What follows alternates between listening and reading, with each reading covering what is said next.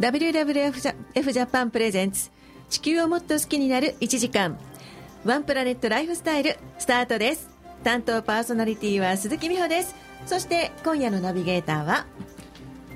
WWF ジャパンの広報担当の大倉久志です。はいそして？はい野生生物グループ浅川陽子です。はいよろしくお願いいたします。よろしくお願いいたします。よろしくお願いします。はい大倉さん。はい今日はどんなお話になりそうですか？はい、えーまあ、この冬は、えーうん。暖冬傾向と言われていますけれどもそ,、ね。の中でもやっぱり寒い日もあったりなんかしてそうですね。でもよく見てみると、はい。えーところどころ春の兆しが感じられるよ。うにもなっています。はい、えーところによってはもう梅が咲いていると、そうなんです。そういう便りも届いているように思います。うちの梅も咲きました。あ そうですか、はい。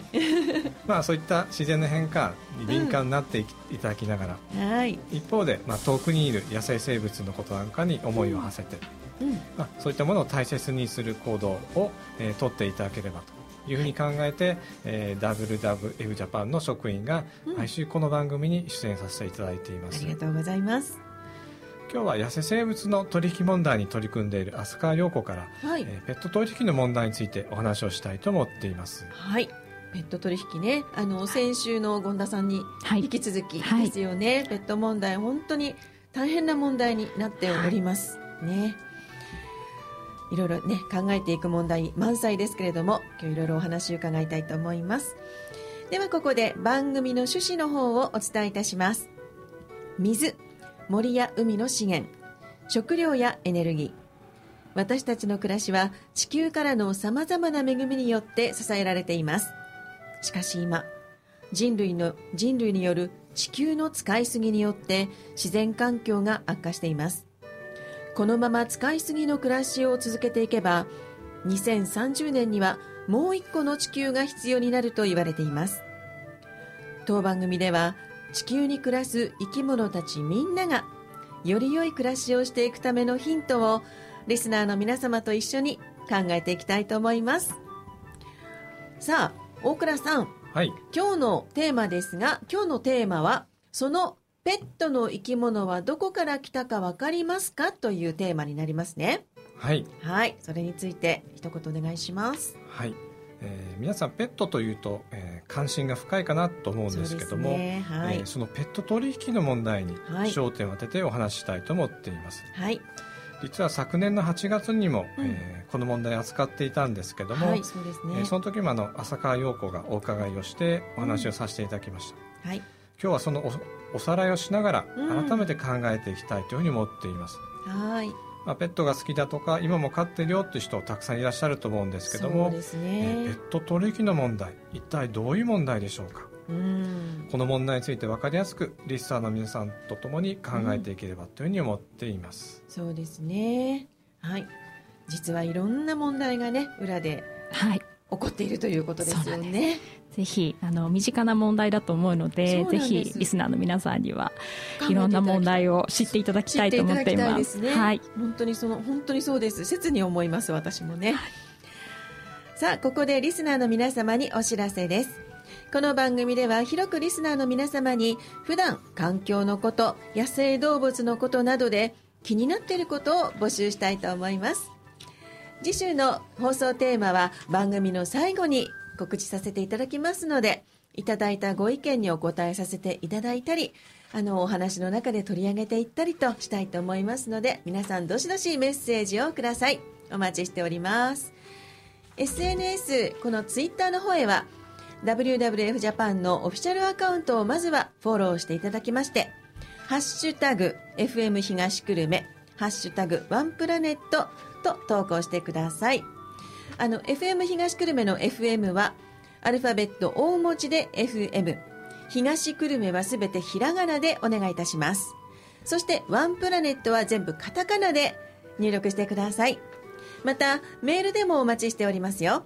アドレス申し上げます。数字で854アットマークすべてアルファベット小文字で。Fm- 東久留米 .com 数字で854アットマーク FM 東久留米。えー東の市は SHI です。SI ではなく SH が入ります。お間違いのないようにお願いいたします。ではここでブレイク参ります。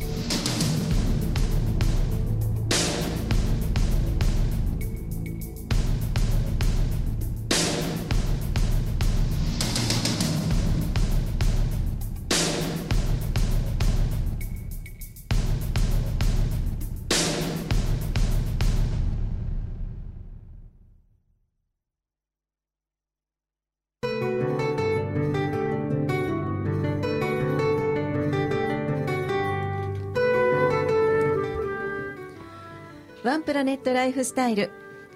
この番組は WWF ジャパンの提供でお送りしております。さあここからはニュースのコーナーですけれども今日はどんなニュースが入っていますか？はい、えーこの1週間ぐらいの間の環境ニュースからちょっと目についたものを、はい、え3つお持ちいたしました、お願いします。はい、1つ目はあの外来種。外来生物の問題になります、はい。はいえー鹿児島県に奄美大島という島がありますけれども、見たことあります。はい、こちらの方にあのマングースという、えー外来の哺乳類が、えーうん。入り込んで非常にたくさんの頭数になって、えー外来種問題を引き起こしてきました。で環境省の方が国の事業として、うん。えーマングースを防除する事業を続けていたんですけども、うん。えー1月の終わり頃の、えーマングースの防除事業に関する検討会の方で、うん。えーこの2年弱の間に1頭も捕獲できないという報告がありまして、はい。えーどうやら、えーマングース根絶に近づいてるんではないか、うん。とそういうニュースが、えー鹿児島テレビだとか、うん。えー毎日新聞だとか共同通信なんかから流されています、そうなんですね。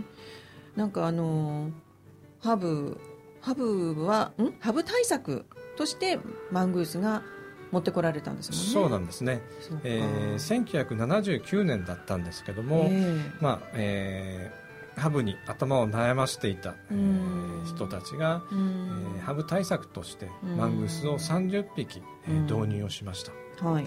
まあ、ハブを退治してくれないかというそういう、えー考えのもとに導入したんですけども、うん。えー実際には、えーおっかないハブなんかと戦わずに、他の弱い生き物を食べていたんですね。ねえだってマングースだって楽したいですからね、はい。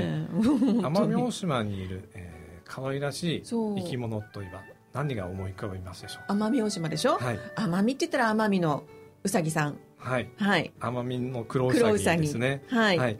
まあ、あまり逃げ足も速くないということであそうなんですか、えたくさん食べられてきたんですね。うん。でまああの絶滅危惧種になっているんですけどもうん。どんどん数を減らしていたということであ、えーマングース2000年に一番多かったんですけども、うん。1万頭ぐらいが、えー島の中に生息していたんではないかというふうに考えら30れてい匹がます1万頭。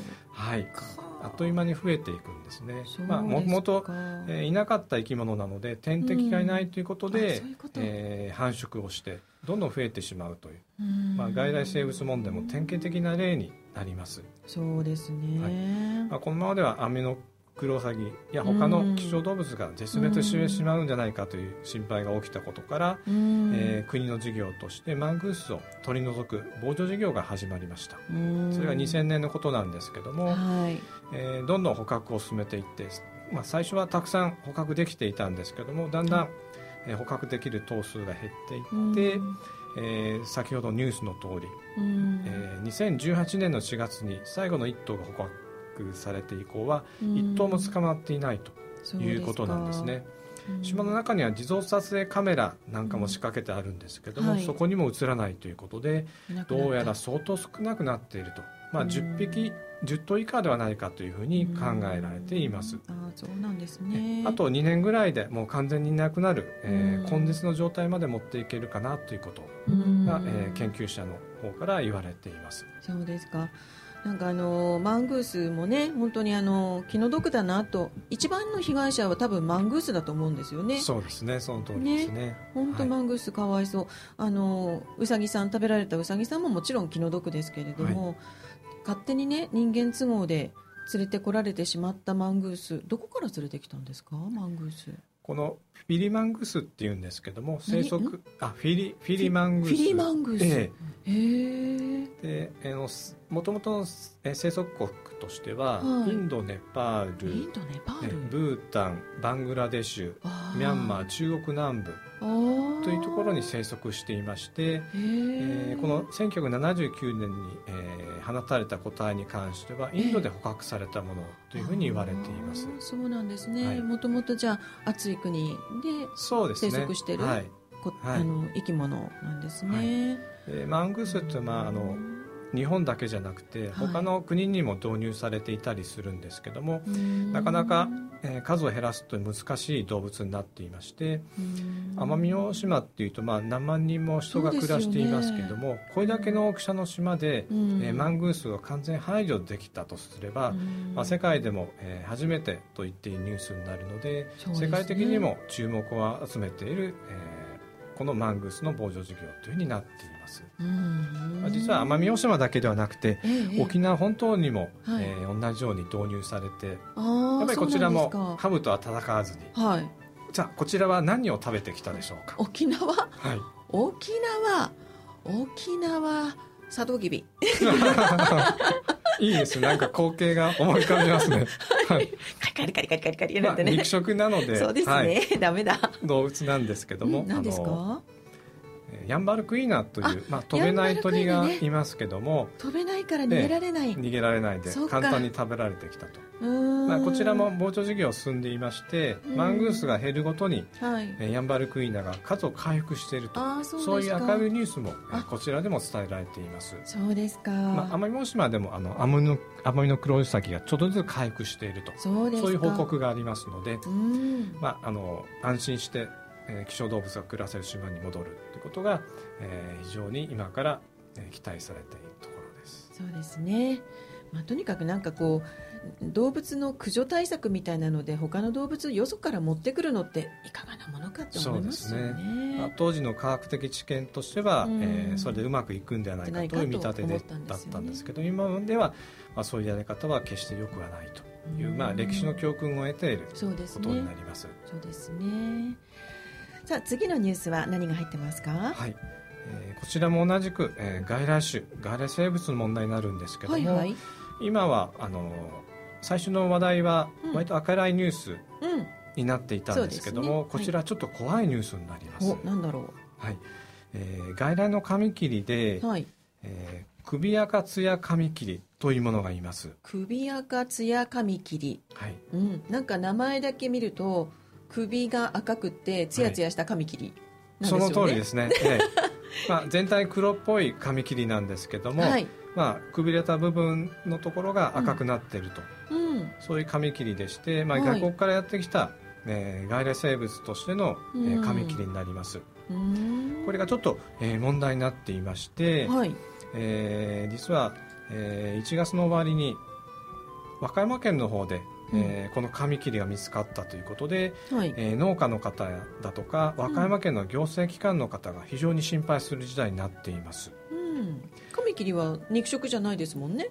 草食ですもんね。まあ昆虫なんですけども、うん。えー何が問題かと言いますとはい。このカミキリは、うん。えー果樹などの、えー樹木の中に卵を産みつけてしまうのでまあ、その果樹の樹木自体がダメになってしまうとあいうことなんですねしかも外国から来た外来生物ということで効き目のある、えー農薬が、まあ、事実上ないということなのであるいはあったとしてもはい。ほとんど効果がないっていうふうに報告されていますので一一旦入り込んで、はい。えー果樹園なんかでもなんかで数を増やしていってしまうともう手に打ちようがないと。あらで木の中に産みつけてしまうので、ええ。えーそれ以上被害広がらないためにはどうするかと言いますと、うん。もう木自体をもう取り除いてしまうとあらいう必要があります。農家さん大変そうなんですね。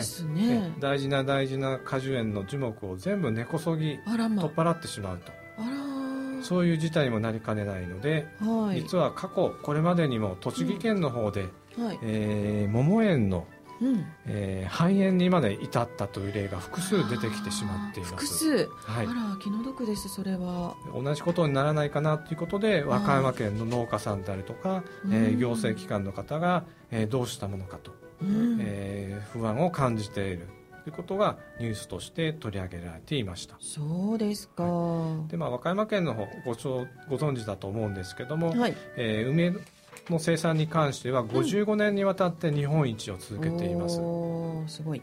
まあ和歌山の梅っていうとかなり有名うん梅干しよくいただきますけども。ねポテッと大きいね。はい。あの美味しいやつ。はい、そして梅に関しても、えー日本で第5番目の、えーうん。生産地となっていますのでうん。ねこういった、まあえー梅や桃なんかが、えーうん。ダメになってしまわないかということで、えーちょっと心配される事態になっています。そうですか。い。やこのカミキリは日本にもともといなかったんですよね。いなかったんですね。どっから来たんでしょう？どうも貨物にの、えー紛れ込んで、はえーまあ、近隣の国からやってきたのではないかという推定されていますけどもああそうまですか。だ確かなことは分かっていない状態です。そうなんですね。はいでは外来生物に関してはさっきのマングースの話もそうだったんですけども、はい。少しの、えー導入された生き物がうん。あっという間に数を増やしていきますので、ここのカミキリ、首赤ツヤカミキリに関しても、見つけた段階で早めにもう駆除をしてしまうと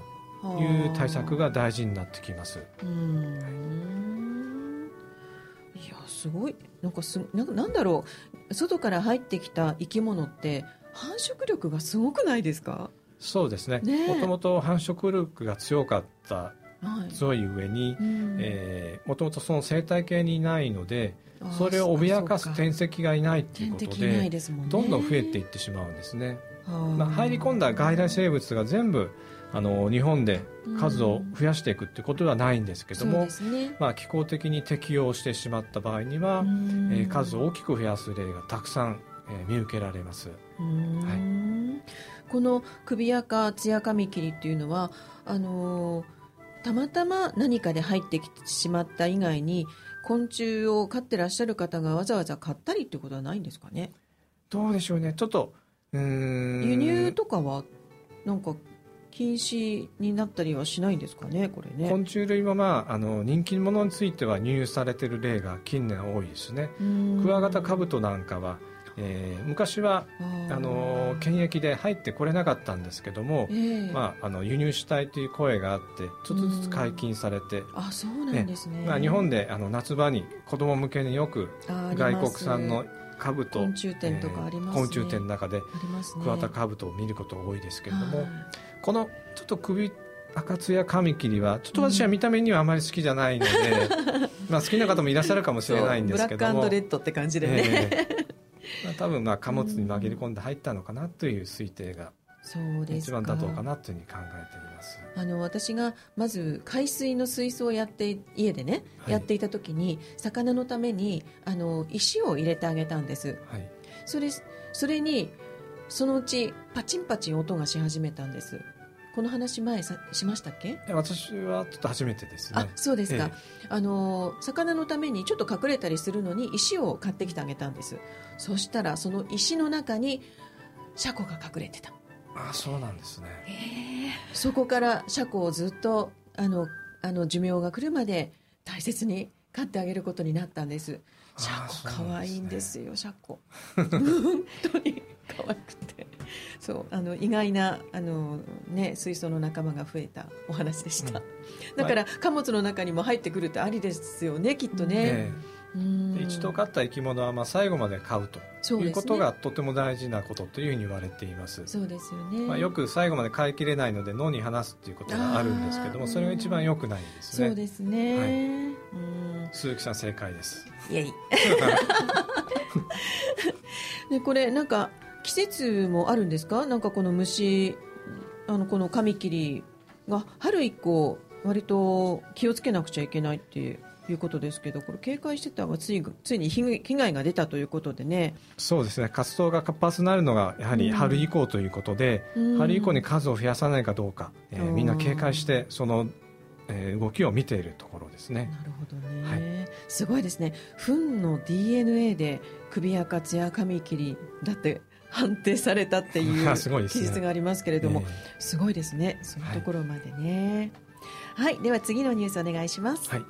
え3つ目はですね、はい。今度はちょっと、えー笑えるニュースかもしれないんですけども イギリスの話なんですけども、はい。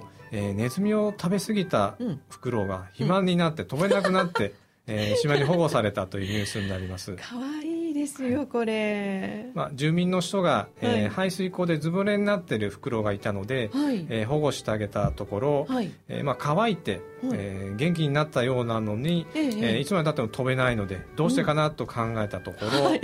どうもちょっとよく見るとぽっちゃりしすぎじゃないかということで、体が重いすぎ重すぎて飛べなくなったというふうに、えー考えられています。そうですか。い。やきっとでもぽちゃぽちゃした袋可愛かったでしょうね、はい。きっとね、まあ、そういうとこう人に飼ってた、えーうん飼われていたフクロウではないかというふうに、えー考えてしまうところなんですけども、ええ。えー食べ物を、まあ、ちょっと分析してみたところ、はい。えーその時期に、えー野生のネズミが大量に繁殖していったってことがあってね。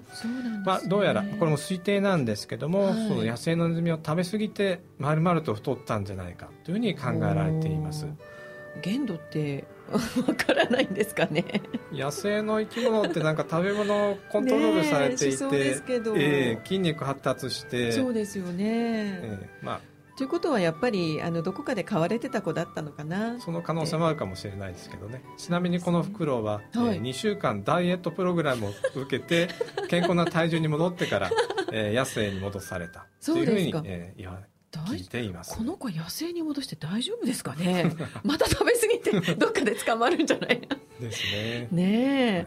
そうですか。はい。ありがとうございます、ではブレイクいきましょう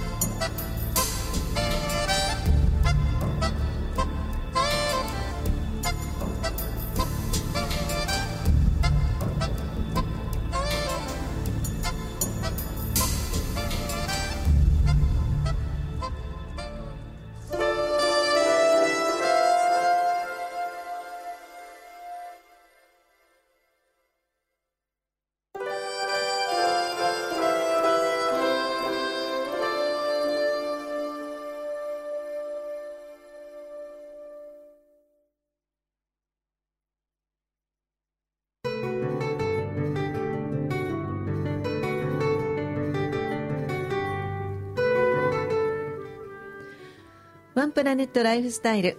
この番組は WWF ジャパンの提供でお送りしております。ここからは浅川さん、はい。ね。あのー今日のテーマですけれども、はい。えーそのペットの生き物はどこから来たか分かりますか？というテーマでねいろいろお話を伺っていきたいと思いますが。はい。まずはねこの外来種はい。のお話ね、はい。うんで先ほどその人間の都合ではい。持ってこられてうん。外来種になってしまったというマングースの話がありましたけれどもはい。これペット問題に関係がないとは言えないんですね。そう。ですね。はい、実は、うん。あの1970年代後半ですかね。はい、にあのすごく流行したうん、アニメ、人気ありました。はい。はい。動物をモチーフにしたアニメといったら何でしょう鈴木さんここでちょっと路線情報が入りましたのでしたアニメお伝えいたしますフランダースの犬。湘南新宿ライン違うわ夕方5時49分頃、はい、フランダースの犬もすごく人気があったと思うんですけれども、そのぐらい発生した人身事故の影響で一部列車に遅れが出ています。湘南新宿。ラインはいはい、京浜そのアライグマなんですけれども、はいその発生した人身事故の影響でペットとして求める人が非常に増えてですね、そのエリアたくさんお使いの皆様ご注意ください。で、やはりアニメと違って本物のアライグマはとても凶暴そうで、なんですよね。はい、ペットとして扱うのがとっても難しかったんですよ。そうですね。そのせいで日本の自然に放たれてしまったアライグマがたくさんいて、えー日本の生態系を壊してしまったと。うん。でその結果今特定外来生物というものに指定されて駆除されている、同じマングースと同じような運命をたどっていたというふうな状況になっています。なのでなかなかその海外の動物をうん。自分たちの都合で持ってきて最後飼えなくなったからといって自然に話してしまうということの問題皆さん考えていただきたいなと思っています。すね。はい。ねさああのこのツイッターでまたクイズをされたそうなんですがはい、どういったクイズですか？はい、えー先週の金曜日にお出ししたツイッタークイズなんですけどもはい。お題は、うん。えー実際には存在しないアニマルカフェはどれうん。というものでした。はい。4つの選択肢がありましてはい。猫カフェうん。カメレオンカフェ、うん。カワウソカフェ、はい。ペンギンカフェこのはい。4つでした、うんうん今日の朝11時点の皆さんの回答なんですけども、はい。えーペンギンカフェはないだろうという方が一番多くて52.2%の方が選ばれました。半分以上ですね、で続いてカワウソカフェはないだろうという方が25.6%でした、うんで続いてカメレオンカフェはないだろうという方が19.7%うん。で、まあ、猫カフェに関しては2.5%なので、まあ、これはあるだろうというふうにお考えになった方が、えー多かったようです、はいはい。はい、ではこの4つのうちで正解はどれでしょうか、えー正解は実際に存在しないアニマルカフェ？はい。そうですね。うーんとね私はねやっぱりカメレオンだと思う。カメレオンカフェ、うん、カメレオンだと思う、あの難しいと思うのでカメレオンあの飼育がね、えうん、あの湿度を保たなくちゃいけないってえいうえ理由からはい。難しいんじゃないかなって思います。えそうなんですね。はい。では正解はナスカの方からお伝えしたいとはい、思います、正解どれですか、はい。正解はですね全部実在します。っていうことはないってことですねこそうなんです。の中には、はい、答えはません。ないごめんなさい皆さん 全部あるんですか？そうなんです。全部。カメレオンもカワウソもペンギンもあります、そうですか。はい、うーん残念。はい。52%の人がペンギンカフェはないだろうと思われたと思うんですけれども、はい。まあ、水族館とは違った、うん。あの民間の飲食店うん。というようなところで、うん。の一角を借りて、うん。まあえーペンギンをうん触らせたり、うん。餌を与えるというようなサービスを提供しているお店もあるようです。うん。で特にこのカメレオンとかもやははい。り飼育が難しいって鈴木さんおっしゃってたんですけれども、そうですね。うんやっぱりその日本の気候に合っていないのでそうですね。難しいなと思うんですよね。ですね。でこのカメレオンもカワウソもペンギンもうん。日本にはもともといない生きい物ないですね。はい。うん海外から来た生き物をうん。陳列している展示しているという風な様子なんですけれども、はい。実際にやはり皆さん可愛いっては思うと思うんですが、うん。その動物が一体どこから来たのかそどういうとこに住んでるのかはい。何を食べてるのかっていうところまでは、なかなかイメージがつかないんじゃないかなというふうに思っています。でむしろそういう状況をアニマルカフェで見た、うんうん。えー様子をうん本来の野生の姿うん。に、えー思ってしまう人もうん。もしかしたらいるのかなと思うと、そうですよね、まあ、少しちょっとうん。そういう動物を見た時に、うん。もう一度その動物の生息地のこととか生態のことを考えてもらいたいなというふうに思います。はい、本当ですよね。野生の姿と絶対違いますもんね、はい、うん、私もね本当に 考えなきゃならないところいっぱいあります、でも、うん。あのカメレオンのことをはい。ちゃんと 勉強されていて、私は本当にそういうふうに思う人が、うん。やっぱり日本の気候が湿度が足りないよねとかって、ね。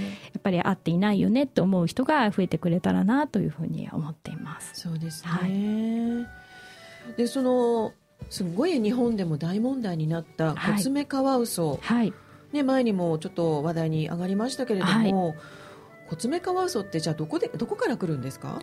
えっとですね、コツメカワウソははい。インドネシアとかはいタイといった東南アジアに生息しています。うーんえ何食べてるんだろう、もういろんなものを食べますなね。雑食？そうですねう。んまあエビとかカニとか魚とか。あシーフード？はい。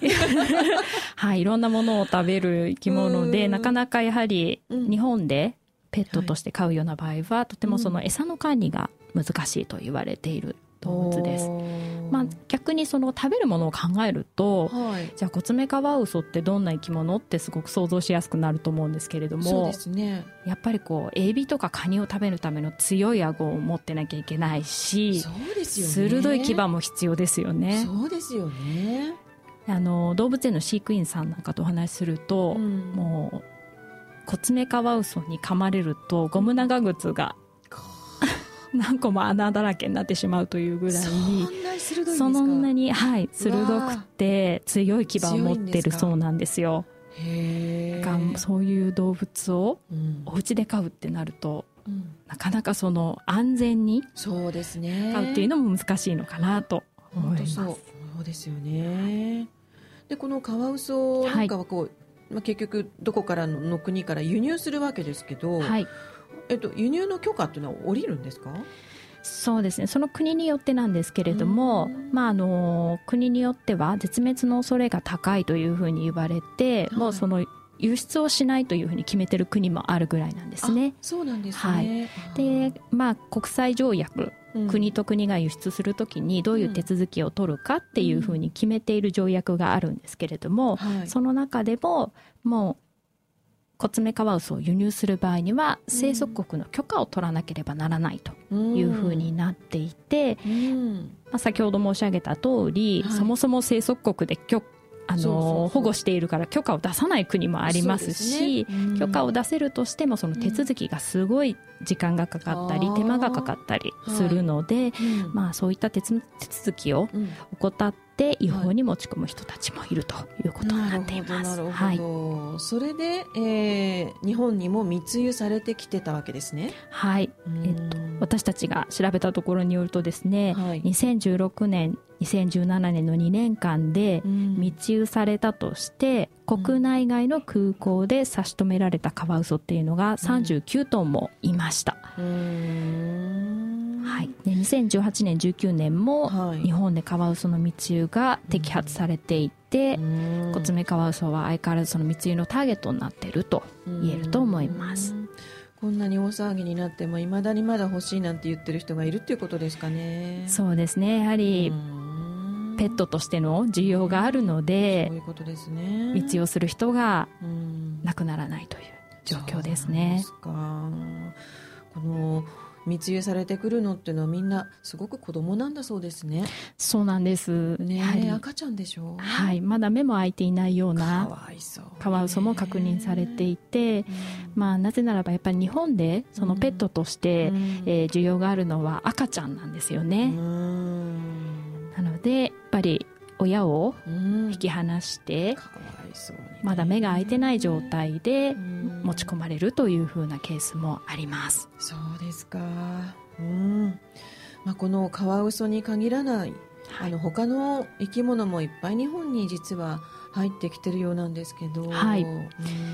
えっと、日本はもう本当に海外原産のその希少と言われる生き物をたくさん輸入していまして、うん。もうエキゾチックペット輸入大国なんですけれども、うん。2016年の生きた爬虫類の輸入額っていうのはなんと世界第4位だったんですね。は実際には、まあ、爬虫類のそのペット市場調査も私たち行っているんですが、はい。2017年にそのうん。実際にこう店舗としてあるペットショップとあとうん。ペットフェアと呼ばれるような展示即売会はい。で行った調査によるとはい。約606種5500頭近くの爬虫類が取引されていました。500ってすごい数だな。はい。でまた注目することはその中にはその絶滅の恐れがあると言われているような希少な生き物も18%含まれていましてえまあカワウソのように国際条約という取り決めでうん。輸出入に許可が必要な動物っていうのもはい。確認されているので、うん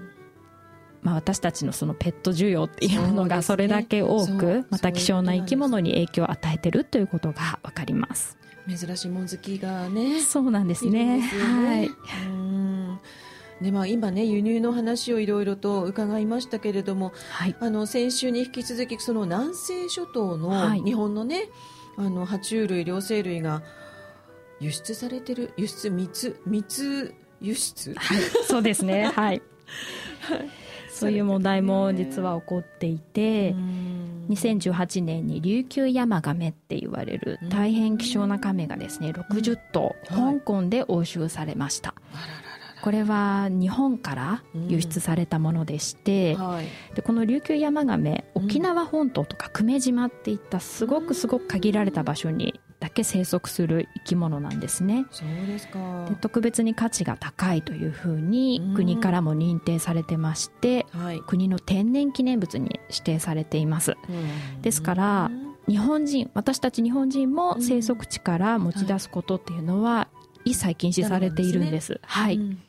ただそれが現在海外に持ち出されている可能性っていうのがあります、うん。どうやって持っていくんでしょうねはい。ね。もきっとあのちゃんと監視の目は光らせてるはずなのにうはい。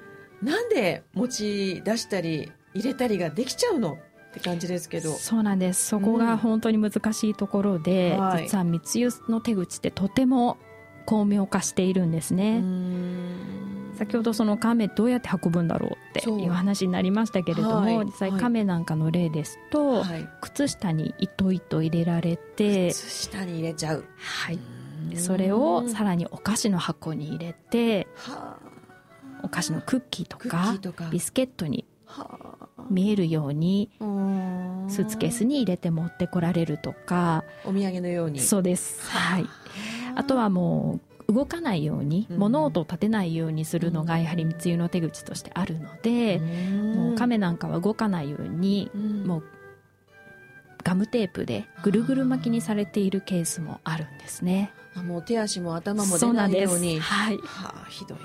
はい。窒息しないのかしら。それはまあ中にはそうやって衰弱してしまって、よね。うん弱って命を落とすっていうものもいまして実際にその密輸の現場を見てみると、うん。あのその半数以上が死に至るケースっていうのも少なくないんですね。実際に先ほどカワウソの密輸の話も出ましたけれども、はいはい。カワウソなんかはやはり薬を飲まされて運ばれてくることもありまして睡眠薬。そうですね。やはり動かない鳴き声を出さないようにするために、まあ、薬を投薬されて、えー運ばれてくるんですけれどもやはり薬が強すぎるので、空港に着いた時には命を落としているというケースもありましてね。赤ちゃんですもんね。そうなんです。で2018年にカワウソが8頭持ち込まれたんですけれども、はい。まあ、そのうち5頭は死んでしまうと。そうですか、はい。かわいそうにな。あとね私もちょっとあの SNS でオウムのの話、はい。はい写真見てはい。もうびっくりしたんですけど、これもねよく考えるなってこんなそうです悪知恵ね。ね。本当にショッキングな映像なんですけれども、これはひどいな、はい。オウムもペットボトルに一頭ペットボトルに一羽一羽、詰める。はい、入れられてちょうど500ミリリットルのペットボトルだと、オウムのオウムが一頭そうですね。身動きができないようにピチピチに入る状態になるので、まあ、なかなか密輸する側も考えてその税関で密輸が見つからないようにする対策を取ってきています。うん。まあ、この密輸にかかるこの要因要するにどうしてこんなニーズが溢れてくるかっていうことなんですけど、うん。やはり、まあ、その需要があるというところがまず一つなんですけれども、はい。こういったペットブームにではですね、うん。テレビとか SNS でブームになって、ええ。やはり愛に買い求める日本人がいるからだというふうに考えています。うん。実際に私たちの調査によると、はい。2007年はい。テレビのバラエティ番組でカワウソが、まあ、うん。コツメカワウソが取り上げられるようになったんですえね、えええ芸能人と一緒にその旅をするとか、うん犬のようにリードをつけて散歩をするというふうな様子がテレビで映されました、で実際そういった映像を見て、うん。カワウソをペットとして飼おうって思う人も確認されているんですね。そうですよね、はいもうダメ。そういうのはね 本当マスマスメディアの皆さん本当に考えてほしい、はい。うん。実際にまあそれ以降、はい。2012年以降ですけれども、うん。カワウソとペットとか、うん。あとカワウソと価格というようなこう、はい。キーワードをつけて検索して情報を取るような人が増えているというふうな状況もあります。そうですかいやー本当に考えること満載で。でもはい。結局はおひ一人一人の普通の人たちの意識が変わらないとダメなんですよね、うん。その通りです。本当にマスメディアとか、ね。カフェで可愛いとか、うん。ペットのように飼えるっていう風な印象を持ってしまいがちなんですけれども、はい。実際にカワウソって本当はどんな動物なのって考えていただきたいですし、ある意味こう愛な、あのー買い求めたいとか、うんペットとして飼いたいっていう風な思いがはい密輸を下支えしてしまうっていう風なことにもなっています。はい。ではここで一旦ブレイク参ります。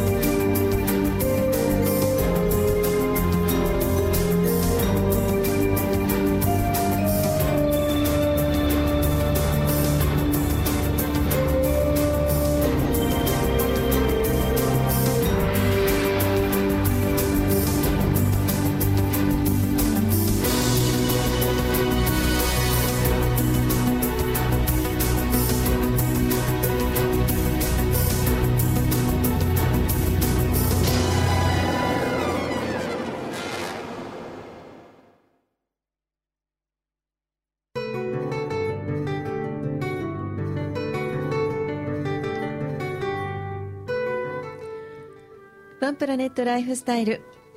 この番組は WWF ジャパンの提供でお送りしております。さあ、ここからはお知らせですか？はいはい。えっ、と皆さん「アースアワー」という言葉を聞いたことはおありでしょうか？はい。私はあります。はい、これは世界的な消灯イベントでして、うん毎年3月下旬に、えー8時半から60分間、うん。えー電気を消して地球に思いを馳せましょうとはい。そういうイベントになっているんですけども、うん。今年は3月28日8時半から60分間実施されます、うん。で「アーサワー2020」に関する特設サイトが、えー本日から、えーウェブサイトが公開されました。はい。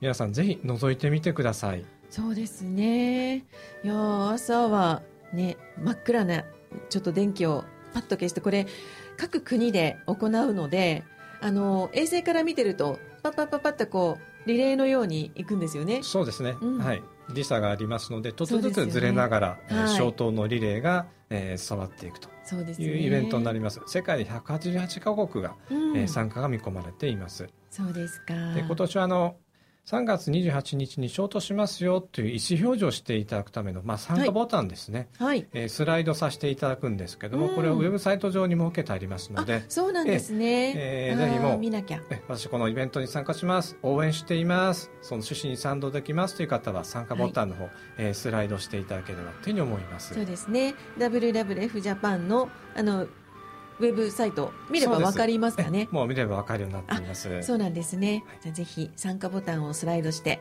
ねぜひ消灯してみてください、はい。また当日は東京スカイツリーや横浜広島などでも、えーイベント実施されますので、えー詳細な情報はこれからまたお届けしていきますので、えーうん。引き続き注目していただければというふうに思います。うん。はい。わかりました。あのーメッセージ入ってますのでお読みいたします。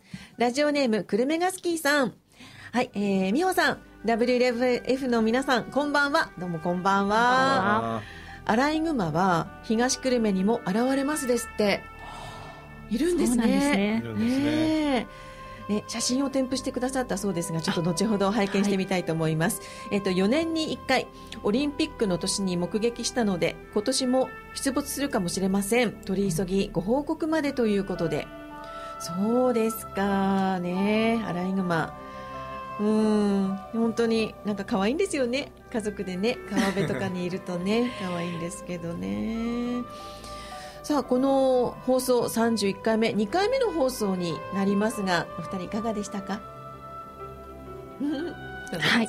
あのーなかなか短い時間でペット取引の問題を話すことはちょっと難しいんですけれども、そうですね。このラジオをきっかけにはい。ちょっとでも関心を向けていただけたらなっていう思いで、そうですね、あのね密輸とか密密輸出はい。とかって結局業者ばっかり叩いてもしょうがなくて、そうなんです、うん。そこに需要があるから、はい。それがね成はい、り立つわけなのでね、はい。はい、あのお一人お一人が考えていただけることが一番みんなが幸せになれるはい。一歩ですね。はい。はい、ということでした。ではでは、えー来週2月11日は祝日でこの番組お休みになります。なので、再来週のテーマ発表いたします。